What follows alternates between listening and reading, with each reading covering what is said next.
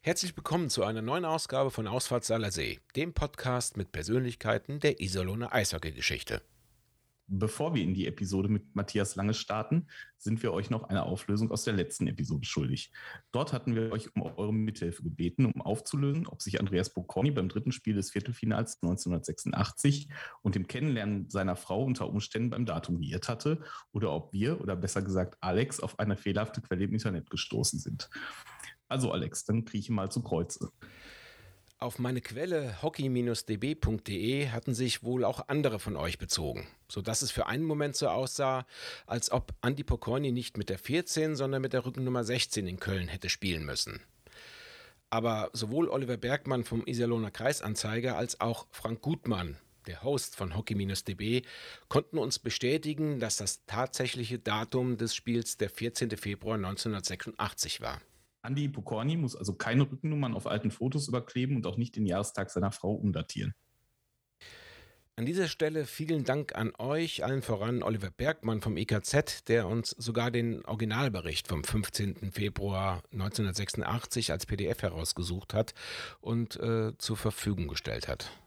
Frank Gutmann, der die Seite hockey-db.de mit viel Aufwand und völlig unentgeltlich unterhält und pflegt, hat das Datum sofort nach seiner eigenen Neurecherche korrigiert. Den Link zur Seite findet ihr übrigens in den Show Notes. Jetzt aber zur vierten Ausgabe von Ausfahrt Seiler See und Matthias Lange. Der ehemalige Goalie der Iserlohn Roosters hat uns kurz vor Weihnachten weit über eine Stunde Rede und Antwort gestanden, sodass wir auch hier kurz an zwei Episoden draus gemacht haben. In der ersten geht er zurück zu seinen Anfängen als Torwart, spricht über seine Entscheidung, in die USA zu gehen, seine erste Zeit als Eishockey-Profi und von Rückschlägen und Meisterschaften. Also Blinker rechts und viel Spaß. Ausfahrt Salersee, der Podcast mit Persönlichkeiten der Iserlohner Eishockey-Geschichte.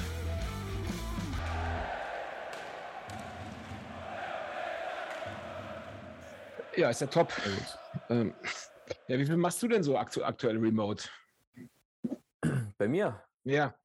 Ja, remote ist ja bei uns ähm, gar nicht eigentlich. Also wir, wir sind ganz normal in der Saison und haben jetzt äh, die Woche Pause. Am 30. oder beziehungsweise am 27. geht es mit dem Training weiter.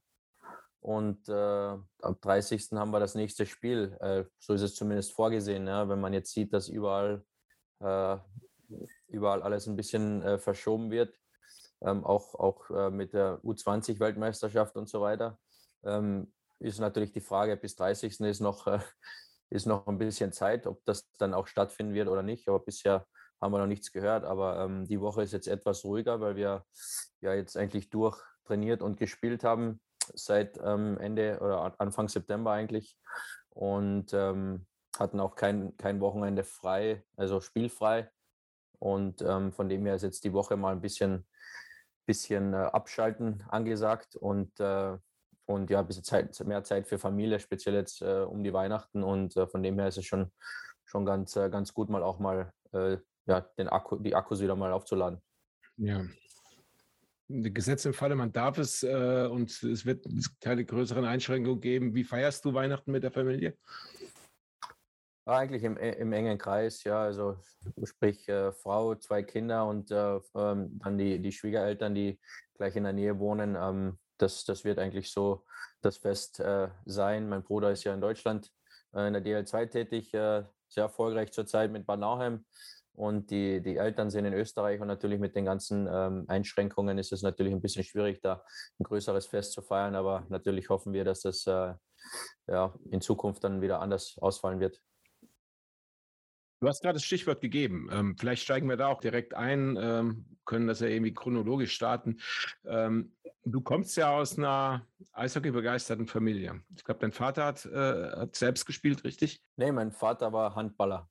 Der war Handballer, aber der hat doch irgendwas mit der Para-Eishockey-Mannschaft zu tun gehabt, oder? Also ja, der, das ist richtig. Der, also nach seiner aktiven Karriere, nach seinem, nachdem er ähm, eigentlich kurz, kurz vor, vor der Rente, beziehungsweise eigentlich schon in der Rente war, ähm, sich dann auch äh, immer ähm, ja, interessiert, äh, hat dann an, an EU-Projekten und so und so weiter auch äh, mitgewirkt. Und eins dieser Projekte war, hat mit äh, äh so Tourismusangeboten äh, zu tun gehabt für Menschen mit, mit Einschränkungen.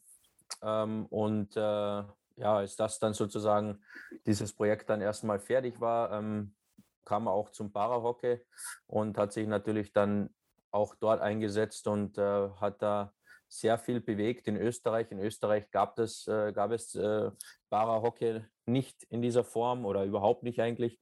Und er hat das dann eben mit, mit, mit Hilfen von, äh, von, von meinem Bruder, von mir, ähm, auch äh, Thomas Wanek und die NHLPA ähm, dann sozusagen in Österreich äh, eingeführt und, und eben auch Schlitten zur Verfügung gestellt, eben über dieses äh, NHLPA-Programm äh, und so weiter, dass man eben Schnuppertrainings organisieren konnten, damit die Leute das natürlich, die, die sich für das interessierten, auch, äh, auch das mal ausprobieren können, weil natürlich so ein Schlitten auch jetzt nicht gerade günstig ist, ja, und so eine Ausrüstung. Und so hat das mein Vater dann, dann eingeführt. Mitt, mittlerweile ist er ähm, hat sich das ja dann schon so weit äh, entwickelt, dass da auch Nationalteam ist und so weiter. Und äh, mittlerweile ist er da jetzt aber auch nicht mehr involviert. Mhm. Ähm, aber wie gesagt, eingeführt, äh, äh eingeführt sozusagen hat er den, äh, diesen Sport in Österreich. Zwei Minuten wegen Nachhakens. Gut, wenn, wenn du, ähm, wenn dein Vater Handballer war, und dann kann man ja fast davon ausgehen, war es dein Bruder, der dich zum Eishockey gebracht hat? Oder, oder wie bist du dann zum Eishockeysport gekommen? Ja, wir, wir haben eigentlich, wir waren sehr, äh, sehr aktiv als, als, als Kinder, haben sehr viele Sportarten ausprobiert, auch Handball, Fußball, ja, was man, äh, was man natürlich so als, als Kind äh, auch im Garten spielt und so weiter. Ähm, und sind dann, sind dann äh, beim Eishockey stecken geblieben sozusagen. Das hat uns dann am meisten Spaß gemacht und äh, sowohl mein Bruder als auch ich sind dann sozusagen dann auch dort äh, stecken geblieben und äh, haben das dann auch äh, ja, bis heute verfolgt. Und welcher Wahnsinn hat dich dann ins Tor getrieben? Ja, angeblich war ich zu faul zum Eislaufen. Und äh, ähm, dann natürlich gibt es Trainer, die das, äh, die das oder den einen Trainer gab es, der das dann halt gleich überzuckert hat anscheinend. Und äh, der hat dann gleich gesagt, na, wenn du nur beim Tor rumstehst, dann ziehst du natürlich gleich auch mal äh, eine Torhüter-Ausrüstung an. Und ja, das war es dann im Endeffekt für mich. Ja, aber ich weiß aus eigener Erfahrung, also äh, für Faule ist das Torwartspiel jetzt nicht unbedingt was. Nee, also ich, gut, ich, anscheinend war, hatte ich das dann noch nicht am Schirm, dass es eigentlich anstrengender ist. Aber äh, nee, wie gesagt, mir hat das dann auch von Anfang an Spaß gemacht und äh, ich hatte auch ähm, eigentlich das Talent dafür schon, schon früh und äh, ähm, ich habe dann aber auch immer, immer so den, den Reiz gehabt, draußen zu spielen, auch so in, im, im, im Laufe dieser, der, Jahre, wenn du da durch die ganzen Nachwuchsprogramme durchgehst, gab es immer bis zum gewissen Alter ein, ein, zwei Spiele in der Saison, die ich auch dann draußen, äh, also als Feldspieler absolviert habe. Und das war dann, das war dann auch immer lustig. Und jetzt äh, nach der aktiven Karriere spiele ich so, so oder so nur noch, nur noch als Stürmer. Ja, kannst du am wenigsten Fehler machen. ähm, beziehungsweise, wenn du die Fehler machst, dann sieht, sieht das keiner. Du kriegst eine nächste Chance. Ja, wenn du alleine auf den Torhüter runterläufst und du triffst nicht, dann kriegst du die Schulterklopfer, die, die dann sagen, ja, macht nichts, komm, der nächste ist drin. Ja, das gibt es als, Tor, als, als, Torhüter als nicht, äh, nicht. Und deshalb ist das schon ein ganz anderes Gefühl. Aber nee, Spaß beiseite. Also wie gesagt, mir macht das einfach Spaß Spaß, auch am Feld zu spielen, jetzt speziell nach der Karriere und äh, ähm, äh, nicht mehr, nicht weniger. Wie gesagt, das ist wirklich, wirklich nur Spaß und äh, gleichzeitig ist auch ein gutes äh, Training. Mit 17 hast du dich dann entschieden, in die USA zu gehen. Wenn man ein bisschen recherchiert, stößt man da auf einen Artikel, da sagst du, um besser mit äh, Job und Sport das besser verbinden zu können. Das ist natürlich für einen 17-Jährigen auch tatsächlich eine, tatsächlich eine sehr erwachsene Entscheidung. Wie kam es dazu, dass du dann gesagt hast, so jetzt über einen großen Teich? Ja, also ich glaube, äh, soweit ich mich noch zurückerinnern kann, gab es da einige äh, Gründe dafür. Also ich sage jetzt mal, zwei große Gründe dafür war natürlich, der, der erste war natürlich der Traum, in die NHL zu kommen, logischerweise. Ähm, und ähm, wie gesagt, den Namen hatte ich vorhin schon erwähnt. Thomas Warneck ist ein sehr, sehr guter Freund von mir, ähm, der damals äh, schon sehr früh den Sprung nach Nordamerika gewagt hatte. Und äh, ich glaube, mit, mit 14 oder 15 hat er den Sprung schon gewagt. Und wir, wir sind dann auch immer in, in Kontakt geblieben. Und er hat mir dann natürlich immer über seine Erfahrungen erzählt und so weiter. Und für mich war das dann noch umso mehr interessanter, weil einfach die Perspektiven als junger Spieler in Österreich zu dem Zeitpunkt ähm, einfach auch nicht, äh, ja, die waren einfach nicht gut. Äh, speziell als Torhüter war es sehr schwierig, ähm, in die Kampfmannschaft zu kommen und dort auch dann äh, wirklich auch die Perspektive zu haben, dass man da auch wirklich äh, eine Chance bekommt und sich weiterentwickelt. Und äh, aus dem Grund ähm, gab es dann einige Überlegungen, auch schon früher in die, äh, in die zweite Liga zu gehen in Österreich und so weiter. Und äh, schlussendlich hat sich das dann so ergeben, dass ich gesagt habe, nee, ich will, äh, ich will das versuchen. Und meine Eltern haben mich davon vom, vom ersten Tag an unterstützt. Ähm, wofür ich auch sehr dankbar bin, auch äh, natürlich heute noch. Und ähm, ähm und das hat sich, wie gesagt, dann so ergeben, dass ich dann ähm, einmal zu einem, äh, äh den Thomas Wanek besuchen war, als er noch im, in, in der Juniorenliga spielte, in Sioux Falls damals, in der USHL. Das war zu, zur Semesterpause bei uns in der Schule. Und äh, ich war dann dort für zehn Tage, habe dann mit der Mannschaft mittrainieren dürfen. Und ähm, der damalige Assistenztrainer war ähm, das Jahr zuvor ein, ein Head Coach auf, bei einer anderen Mannschaft in einer anderen Liga in Amerika. Der hat mir dann sozusagen auch da den bisschen so den, den Weg bereitet ähm, zum Tryout im darauffolgenden Sommer. Dann bin ich mit meinem Vater dorthin geflogen ähm, zum Tryout sozusagen und äh, habe das, die Mannschaft dann über das Tryout auch geschafft und ja, äh, zurück, am Weg zurück war dann nur der Vater und ich, ich bin dann sozusagen in, in Amerika geblieben. Du hast es gerade angesprochen. Also dein Ziel war schon ähm, irgendwie, oder dein Traum war schon in der DL, äh, Quatsch, in der NHL zu spielen. Und ähm, hast ja auch angesprochen, dass es natürlich unglaublich schwer ist, allein schon in den, in den Universitätsmannschaften erstmal da in die Mannschaft zu kommen, die dann auch die, die, die Ligenspiele betreiben darf. Wann hast du festgestellt, mh, hm, das wird schwer? Oder was waren so die Knackpunkte, wo du erkannt hast, Mensch, äh, ist vielleicht die, da hängen die Trauben vielleicht doch ein bisschen zu hoch für den, für den ganz großen Traum? Ja, damals, äh, ich glaube, wenn man, wenn man mit 17, 18, 19 Jahren da den, den Traum vor sich hat, dann, dann merkt man eigentlich, dann versteht man ja eigentlich gar nicht, wie, wie hoch die Trauben da hängen wirklich, weil, äh, weil man ja eigentlich die ganze, die Zahlen alleine sprechen ja gegen einen, ja. Also wenn man sieht, wie viele Eishockeyspieler es auf der Welt gibt, äh, auch in deinem, ich sage jetzt mal nur in deinem Jahrgang, die alle den gleichen Traum haben, und wie viele dann auch jetzt nur vom Junioren-Eishockey in, in, in, die, in die höchste College-Liga kommen oder, oder äh, von, von den Major-Junior-Ligen dann in die NHL kommen oder auch in die AHL oder die überhaupt Profi werden. Das sind ja Zahlen, ähm, wie gesagt, ich habe die jetzt nicht vor mir, aber die sind ja, da, da, da muss man sich ja erstmal ähm, Gedanken drüber machen, wie, wie, wie, wie falle ich in diese 1% oder wie viel, auch, was die Zahl auch immer ist, wie komme ich da rein bei so vielen Spielern. Ja? Also ich glaube, der, der, Traum, da sieht man ja wirklich nur den Traum vor sich und man sieht, man sieht die NHL, man will dahin und für mich, für mich war da jetzt nicht, ähm, gab es da jetzt sozusagen keinen Zweifel, warum sollte ich das nicht schaffen. Ähm, ich hatte einfach den, das, das Ziel vor meinen Augen und ich habe gesagt, okay, den, den Weg will ich gehen. Und äh, bin den Weg so weit gegangen, wie ich konnte.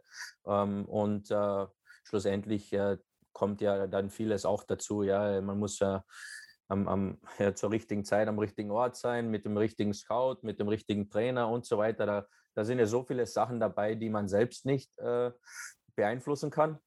Und äh, natürlich am Ende des Tages äh, zählen die Leistungen, aber es gibt sehr, sehr viele sehr gute Eishockeyspieler, auch mit denen ich gespielt habe, die den, den, den Sprung oder beziehungsweise dann ähm, vielleicht den Sprung geschafft haben, das ein oder andere Spiel zu spielen, aber dann auf Dauer sich dann auch zu halten, das ist ja dann auch wieder eine andere, wieder eine andere Sache und das gilt ja für jede Liga, ja, egal ob es jetzt die DL ist oder, oder irgendeine andere Profiliga oder Juniorenliga oder College-Liga, ähm, die, die Chance mal zu bekommen, das ist ja das, das eine, aber sich dann auch dort zu halten, ist wieder was anderes. Ja, aber dann äh, kam ja dann irgendwann dann doch äh, für dich der Ruf äh, aus Europa, wieder zurück. Und ich meine, war, war für dich dann irgendwann klar, okay, äh, ich verfolge jetzt das, das Ziel NHL erstmal nicht weiter. Ähm, was war denn so da quasi dein Plan B? Also war dann schon irgendwie dein Ziel äh, zurück in die, nach, äh, eher nach Österreich oder war, hast du schon, schon drauf angelegt, äh, äh, in Deutschland oder in einer anderen Liga zu spielen? Ähm, weil deine erste Station in Deutschland war ja dann eigentlich schon direkt die DL, die EL. Das ist richtig, also äh, sprich, also ich bin dann eben den Weg übers College gegangen, habe mir äh, sozusagen eine, äh, eine Bachelor-Ausbildung ähm, abgeholt in den vier Jahren und ähm, das Ziel war trotzdem immer Profi-Eishockey, ja, also ob das jetzt dann die NHL ist oder was auch immer. Das Ziel war das, äh, war natürlich Profi-Hockeyspieler zu werden. Und ähm, ja, wie kam es dann dazu? Also im Endeffekt ist es so, dass äh, dass wenn du auf, der, auf einer Uni spielst in Amerika, hast du ja ein ganz normales äh, Studentenvisum, ja. Um jetzt ähm, dann die Chance bekommen, auch in der AHL oder in der East Coast zu spielen oder eben auch in der NHL, musst du natürlich auch ein Arbeitsvisum bekommen und äh, meistens ist es dann so, wenn ein Platz mal frei wird in der AHL, dann brauchen die jemanden heute und nicht morgen. Und wenn dann eben, wenn dann eben äh, ein Stolperstein oder eine Hürde ein Visum ist, das halt dann ein paar Tage dauert oder vielleicht sogar länger und die brauchen jemanden heute, dann gehen, gehen die halt zum nächsten. Ja, also das ist dann halt, die warten da auf keinen. Ja, und ähm, das hat dann bei mir schon auch ein bisschen mitgespielt, ähm, das Timing, das ganze Timing und so weiter, weil die, ähm, die Chance auf, auf ein, auf ein AHL-Tryout und so weiter hat es ein, zweimal gegeben im, im, im, Laufe der Jahre nach dem College.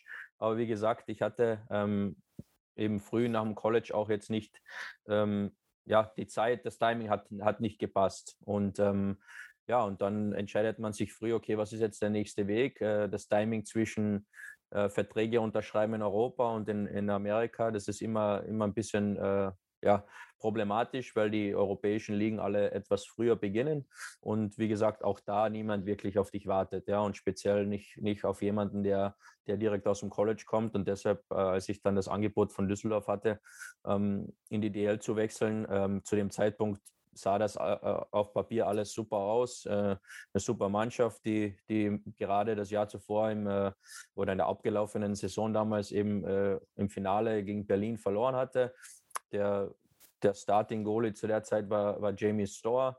Ähm, war jetzt nicht mehr der fitteste, also jetzt auch schon in einem Alter, der, der natürlich schon lang und sehr viele Spiele in den Knochen hatte, hatte noch ein Jahr Vertrag. Ähm, ich glaube, der Backup zu der Zeit war Jochen Reimer, hat er da in den zwei Jahren zuvor ähm, immer so um die 15, 20 Spiele gemacht. Das ist für einen Backup, für einen jungen Backup äh, sehr gut in der DL. Und ähm, wie gesagt, das war alles auf Papier, hat das alles super ausgesehen und haben natürlich dann gesagt, das ist eine super Chance, wenn ich auf zwischen 10 und 15 Spiele komme in meinem ersten Jahr Profi. Äh, das wäre doch super. Und äh, ja, habe dann natürlich den Vertrag angenommen, unterschrieben und ich glaube, keine zwei Wochen später hat dann Jamie Storr sich entschieden, dass er seinen äh, Vertrag nicht mehr erfüllen wird und hat dann eben frühzeitig sein Karriereende bekannt gegeben. Und wenn man weiß, äh, dass natürlich äh, Düsseldorf zu dem Zeitpunkt ja auch finanziell top war, ähm, mit, dem Metro, äh, mit der Metro als Sponsor, dann äh, weiß man, wusste man, dass natürlich die, die, die DEG da jetzt äh, nicht irgendeinen noch einen weiteren Jungen unterschreiben werden. Die haben dann eben J.O.S. Auburn auch direkt aus Nordamerika verpflichtet, der dann auch eine brutale Saison gespielt hat. Und dann kommst du halt, dann kommst du halt statt auf 10, 15 Spiele auf vier Einsätze und äh, ist natürlich dann schwierig, äh, auch für die kommende Saison was zu finden. Zwei Minuten wegen Check gegen Kopf- und Nackenbereich. Es waren fünf Einsätze laut diversen Ach. Statistikseiten, die, die, du gemacht hast. ähm, aber äh, auch wenn du in der Rheinischen Post zitiert wirst mit ähm, Lernen, äh, ist dir dabei, ist dir bewusst, dass du da auf der Bank sitzen musst. Das hattest du sicherlich anders vorgestellt. Ähm, interessant finde ich den, den Schritt, den du dann gemacht hast. Also dann hast du im Prinzip auf Teilzeit äh, äh Profi umgesattelt oder wie kann man das verstehen? Weil äh, die kommenden drei Jahre hast du dich eine Liga tiefer bewegt, in der, in der ich glaube, damals noch äh, zweiten Bundesliga und äh, hast im Prinzip immer nur das letzte Saisondrittel gespielt, das aber allerdings auch immer recht erfolgreich. Ja, das, äh, wie gesagt, nach dem, nach dem Düsseldorf-Jahr ähm, war das natürlich nicht einfach, äh, einen Job zu finden ähm, wenn du nur, nur fünf Einsätze, nicht vier, fünf Einsätze hattest. ähm, und äh, wenn natürlich dann das Feedback auch nicht, äh, ich glaube, äh, also ich weiß, der, der, der General Manager damals war Lance Nethery, wenn dann das Feedback von, von, dem, äh, von dem General Manager auch nicht jetzt unbedingt das Beste ist, aus welchem Grund auch immer, ähm, wenn man nur so wenig Einsätze hat, bin ich zumindest der Meinung, dass man jetzt nicht wirklich äh, auch, auch eine Meinung hat über einen Spieler, aber ähm, das hilft dann natürlich auch nicht, ja, wenn, wenn, dir, wenn dir der eigene GM da nicht äh, ein bisschen weiterhilft. Ähm, aber wie gesagt, äh, auf der anderen Seite muss man auch sagen, er kannte mich ja auch gar nicht. Ja. Im Endeffekt hätte er nur sagen müssen, du, ich, ich, ich habe den Matthias leider nicht oft genug gesehen, weil ich glaube, von den fünf Einsätzen waren zwei von Anfang an. Aber vielleicht hast du die Statistik auch, ich weiß nicht mehr genau. Das ist so, so ähm, tief bin ich nicht reingegangen. Aber äh, ich glaube, zwei waren von Beginn an und die anderen drei waren äh, äh Einwechslungen. Äh, aber wie gesagt, äh, dann, dann bist du, stehst du auf, auf einmal da und dann kommt natürlich nicht viel, wenn du nur so wenige Einsätze hast. Und ähm, also das erste Jahr war zumindest so, ich bin dann, ich bin dann zum Tryout ähm, nach, äh, nach Dänemark geflogen. Aber ähm, das hat dann von vorne und hinten nicht gepasst. Mir, ich hatte mich da auch nicht wohlgefühlt, ganz ehrlich gesagt, und bin dann bin eigentlich nach ein paar Tagen wieder abgereist und äh, war dann zu Hause. Und äh, als ich nach Hause, nach Hause kam, Vater hat mich abgeholt vom Flughafen und ich äh, habe, als ich zu Hause ankam, meine Sachen gepackt, habe die in den Keller ge gegeben und war eigentlich äh, fest davon überzeugt, dass es das war. Und äh, nach ein paar Tagen, äh, nach ein paar Telefonaten äh, ging es dann, dann so weit, dass, ich, äh, dass es eine Chance gab in Ravensburg. Ähm, und da, ist, da ist, dass sich der, der Torwart da, äh, Basti Rode, damals äh, verletzt hatte. Und äh, bin dann, bin dann auf, äh, eben wieder auf ein Tryout dorthin. Und das hat dann von Anfang an super geklappt. Die Mannschaft war top, der Trainer war top äh, mit Dreiseitel und so weiter. Also wir hatten da wirklich eine sehr gute Mannschaft, gute Jungs. Und ähm, ich hatte, mir hat das äh, auch ein bisschen geholfen, ehrlich gesagt, dass ich eigentlich zu dem Zeitpunkt eine ganz andere Einstellung hatte zum Hockey. Ähm, speziell nach dem, was da, was da äh, eben die Monate zuvor, äh, ja, was ich da erfahren habe und so weiter mit, äh, mit Düsseldorf und eben dann, dann danach, dass ich so knapp dabei war, eigentlich äh, meine Karriere schon, kann man gar nicht mal Karriere äh, nennen, aber äh, einfach schon zu beenden, dass ich da mit einer gewissen Leichtigkeit da reingegangen bin in die ganze Sache und äh, haben mir dann gesagt, was ist das Schlimmste, was passieren kann. Ja, Im schlimmsten Fall schaffst du das Tryout nicht und nicht und das Leben geht weiter. Und äh, ich hatte da eigentlich den, den Druck von mir einfach weggenommen. Also mir war das auf Deutsch gesagt wirklich wurscht, also was da passiert. Und das hat mir geholfen. Und ich glaube, wir haben, ich glaube, meine ersten zwei Spiele noch, äh, haben wir noch verloren mit Ravensburg und dann haben wir, ich glaube, die nächsten 20 gewonnen gefühlt, ja. Und dann hast du, bist auf einmal Meister. Und äh, und äh, ja, dann kommen natürlich die Anrufe und es gibt, es gibt Anfragen und äh, wie gesagt, das, das geht dann so schnell, dass du von, von 0 auf 100 und, und auch wieder Retour, also das, das war auch ein, ein, ein, eine brutal schöne Zeit, aber man merkt dann, man lernt dann eigentlich aus, aus dieser Zeit genauso viel als wie von den schwierigen Zeiten, wie schnell es gehen kann in beide Richtungen. Du bist ja dann mit Ravensburg Meister geworden. Ähm, und ähm, ich glaube, zwei Jahre später, ich glaube, dann ein Jahr danach warst du in Schwenning, richtig?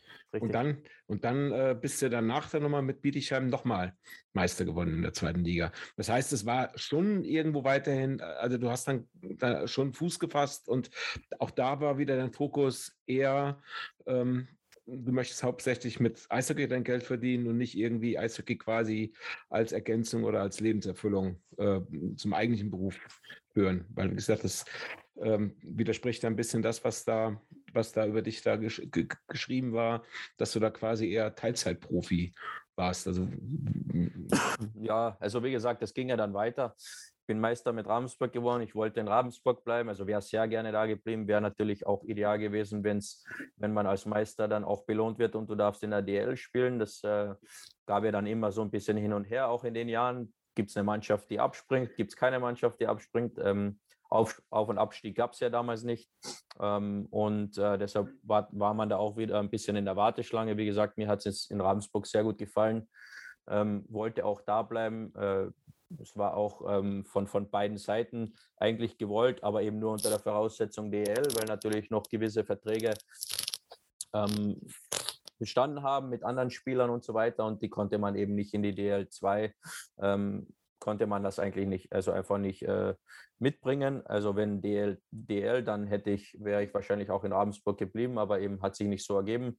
In dem gleichen Sommer habe ich dann auch geheiratet und ähm, die Green Card auch schon gemacht, eben um auch dieses Visum, Visumproblem sozusagen oder die Visumhürde ähm, weg, wegzubringen, abzuschaffen. Und äh, wenn, du, wenn du diese Green Card dann anforderst oder eben beantragst, dann musst du auch in Amerika bleiben, solange bis du die auch wirklich hast, ja. Also bis du die wirklich in der Hand hältst. Und deshalb hat sich dann das Engagement in Schwenningen ähm, ich glaube, mit November bin ich dann nach Schwenningen gekommen, eben deshalb auch wahrscheinlich die, äh, das Wort Teilzeitprofi, weil ich da auch etwas später angefangen habe. Ähm, das war äh, eben, der Grund war eben da das Visum oder die Green Card. Ähm, Schwenningen zu dem Zeitpunkt hatte einen Fehlstart in der DL2. Ich bin dann dorthin gekommen und äh, mit, der, mit der Zeit haben wir uns dann auch gefangen und sind dann in den Playoffs, ich glaube, im Halbfinale ausgeschieden. Ich hatte da in der Saison mit einer äh, langwierigen äh, ja, Leistenverletzung äh, zu kämpfen.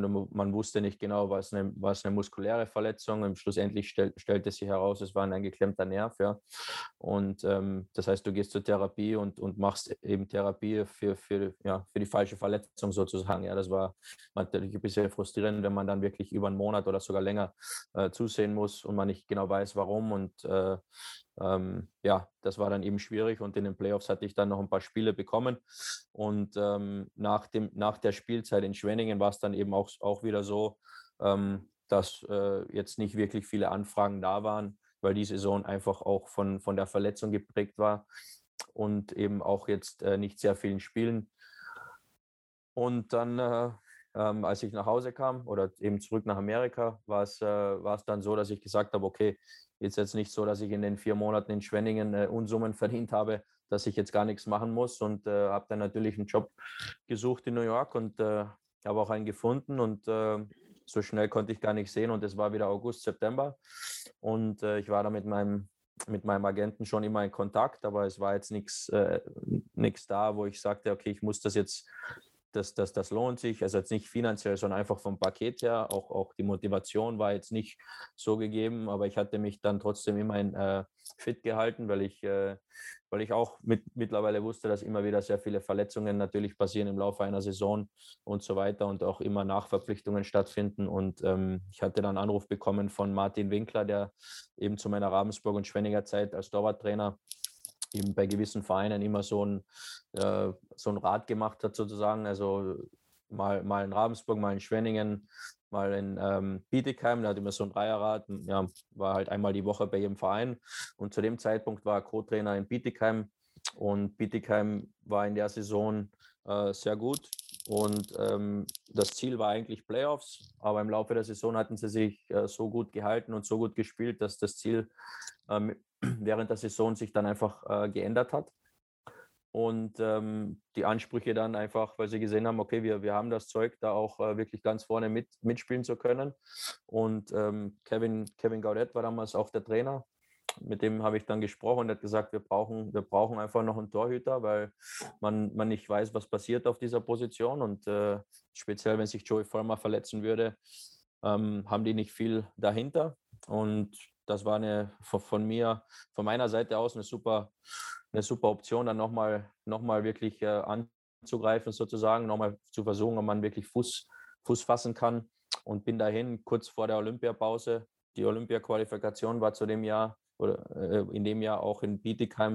Dann schaust du dir auch direkt von der Tribüne an, wie Österreich ähm, sich für, für Olympia qualifiziert und das geistert dann in dem Kopf herum, ähm, dass du wirklich auch eine Chance hättest, ähm, ob das zu dem Zeitpunkt dann realistisch war oder nicht, das äh, ist eine andere Frage, aber äh, man hat von sich selbst natürlich äh, eine Überzeugung, dass man das sieht, okay, ähm, wenn du, wenn du, wenn du erfolgreich bist, wenn du, wenn du, wenn du Mannschaft hast, wenn du spielst, dann weißt du, dass du genauso in diesen Kader rein, reinfallen kannst, ähm, weil, du, weil du selbst der Meinung bist, also da rede ich jetzt von mir, ich war selbst äh, der Meinung, okay, ich, kann mit jedem Torhüter da mithalten in Österreich. Ja?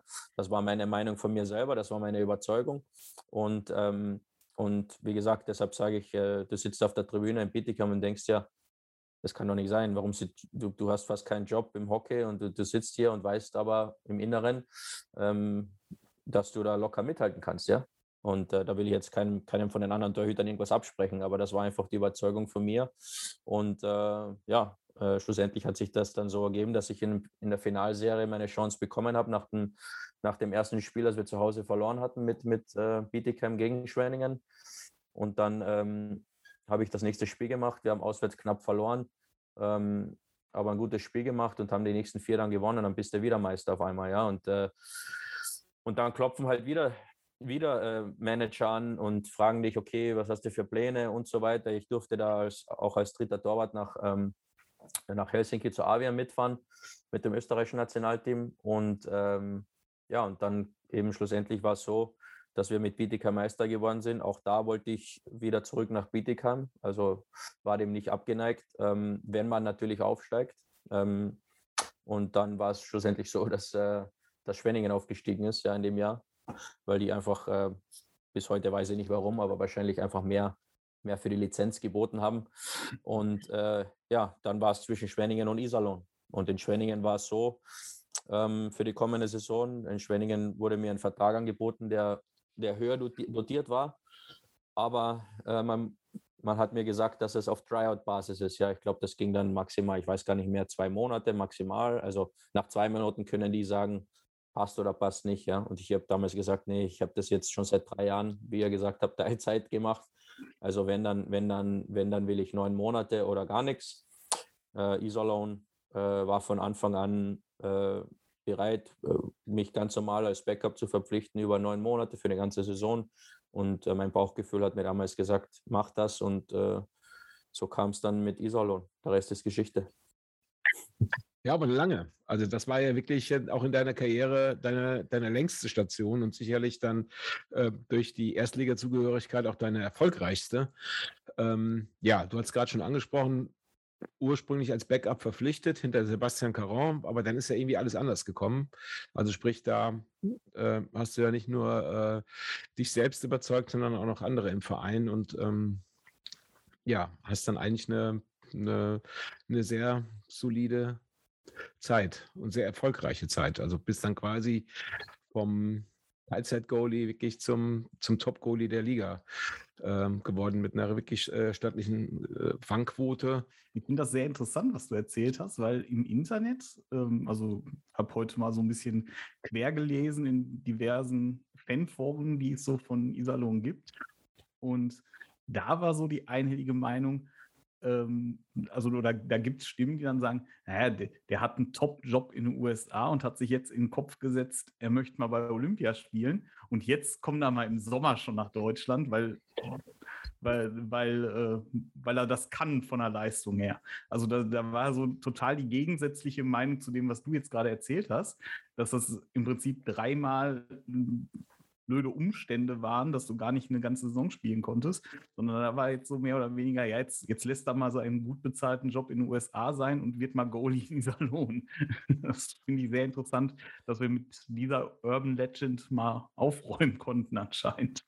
Ja, ist ja ist, ist schon immer interessant, äh, was, was Leute ähm, zusammendichten, ist auch, ist auch amüsant, muss ich sagen. Aber wie gesagt, ähm, wenn, wenn man, wenn ich das so so planen könnte, dann, dann würde ich ganz anders planen, auch jetzt noch. Aber äh, ähm, nee, wie gesagt, das, das war alles, äh, das hat sich alles so ergeben, wie so oft im Leben. Ähm, und ja, wie gesagt, also es hat dann, wenn ich einen top dotierten Job gehabt hätte in New York, äh, dann wäre ich wahrscheinlich gar nicht äh, nach Ravensburg gekommen. Ja, so weit wäre es dann gar nicht gekommen. Aber von dem her, wie gesagt, ähm, ähm, das war dann einfach so, auch so ein bisschen der innere Schweinehund sozusagen, um zu sagen, pass mal auf, du kannst das auch viel besser und du, du ich habe dann immer auch den, ja, ich bin da, ich bin da sehr, äh, wie soll ich sagen, also ich ich habe da einfach die Einstellung, dass ich sage, pass mal auf, du kannst das auch viel besser, ja, und dann, dann will ich das auch zeigen, ja, und dann will ich auch, es äh, hat jetzt gar nichts mit den, mit den Leuten zu tun, die dann, die dann immer einen äh, runter machen und negativ, negativ reden über einen und so weiter, mit dem hat das eigentlich gar nichts zu tun, das war schlicht und weg für mich selber, ähm, für mich selber war das, weil ich gewusst habe, ähm, das, was ich kann, ja, und äh, von dem her war das eigentlich ähm, mir gegenüber einfach äh, zu zeigen, dass ich das, also mir gegenüber, mir, mir zu beweisen, dass ich das kann und keinem anderen. Mir ist das, äh, mir ist das ehrlich gesagt egal, was, was andere über mich denken oder schreiben, weil du kannst das ja eh nicht beeinflussen. Es gibt viele, die, die dich mögen, es gibt viele, die dich nicht mögen. Das wird immer so sein, dass äh, wenn du gut spielst, dann hast du die, hast du alle auf deiner Seite. Wenn du schlecht spielst, sind alle auf der Gegenseite. Das ist, das ist so im Sport. Und äh, wenn man damit nicht äh, umgehen kann, dann ist es natürlich schwierig. Aber von dem her, wie gesagt, das war äh, nichts anderes, als mir zu versuchen zu beweisen, dass ich das kann. Und, ähm, und eben ähm, Iserlohn hat mir dann die Chance gegeben, speziell Doug Mason, äh, der mir von Anfang an gesagt hat, pass mal auf, du wirst, wirst deine Chance bekommen. Und äh, der hat mir dann sehr früh, sehr früh in Iserlohn in der Vorbereitung schon die Chance gegeben. Und äh, es lief dann sehr gut von Anfang an. Äh, ich habe dann auch sehr früh mein erstes Spiel bekommen in Schwenningen noch. Ähm, gleich ein Shutout gehabt. Das hilft natürlich dann auch, auch den Trainern gegenüber, dass sie dann sagen, pass mal auf, hat sein erstes Spiel super gemacht. Äh, klar geben wir ihm das nächste Spiel auch oder das übernächste oder in zwei Spielen wieder und so weiter. Und dann hat, kam natürlich noch, noch dazu die ganze äh, Situation um, um Sebastian Caron und äh, auf einmal spielst du dann halt äh, mehr und mehr und mehr und das auch gut und die Mannschaft spielt äh, immer besser und die Resultate stimmen und dann macht es halt auch dem Trainer schwierig, ähm, Änderungen vorzunehmen, obwohl, obwohl ich da ja auf zwei Fronten kämpfen musste. Das war der erste Teil unseres Gesprächs mit Matthias Lange. Im zweiten Teil geht es dann verstärkt um seine Zeit in Iserlohn. Er spricht über Konkurrenzdruck, über besondere Momente, herausragende Mitspieler und nimmt uns für besondere Eindrücke mit in die Kabine. Freut euch drauf.